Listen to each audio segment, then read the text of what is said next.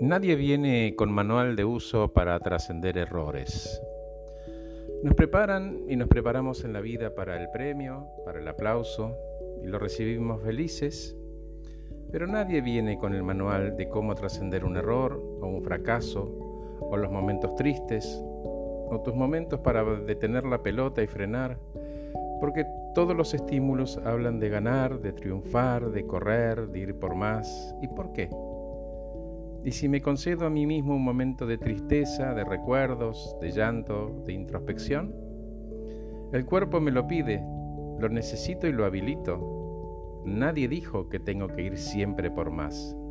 Puedo hacerlo si quiero. Y en todo caso, si lo hiciera, también tengo que aprender a celebrar el logro, admitirlo y reconocerlo antes de encarar al próximo.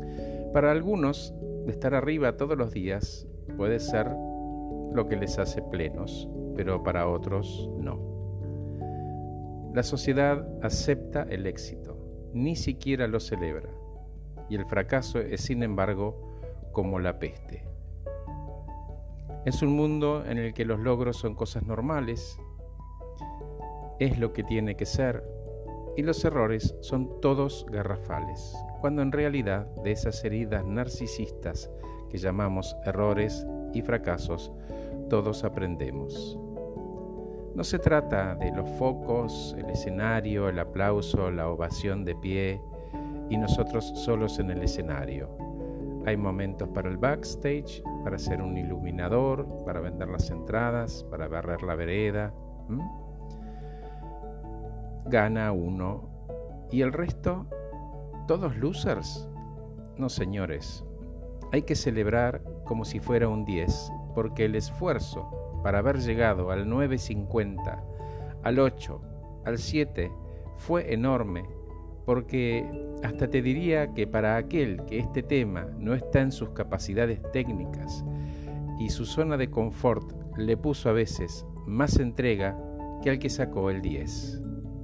Y en todo caso, si hubiera sido un 4, Bien, porque para algunos, y está bien, cuatro es nota y el resto es lujo. Lo que importa es la persistencia, la constancia, no la cañita voladora que, puff, fue el mejor mm, solo porque un número lo dice. Por favor. Compasión, generosidad, cooperación, ayuda son hábitos que todos podemos incorporar o si los tenemos, los podemos fortalecer siempre, lejos del brillo y del 10 felicitado. Porque para algunos esa atención positiva es estimulante y a otros les da pánico y no lo quieren en sus vidas.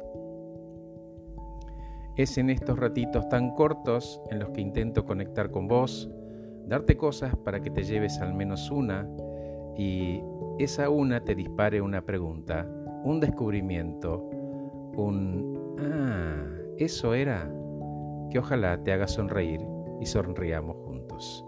Gracias por escucharme. Soy Horacio Velotti. Que estés muy bien.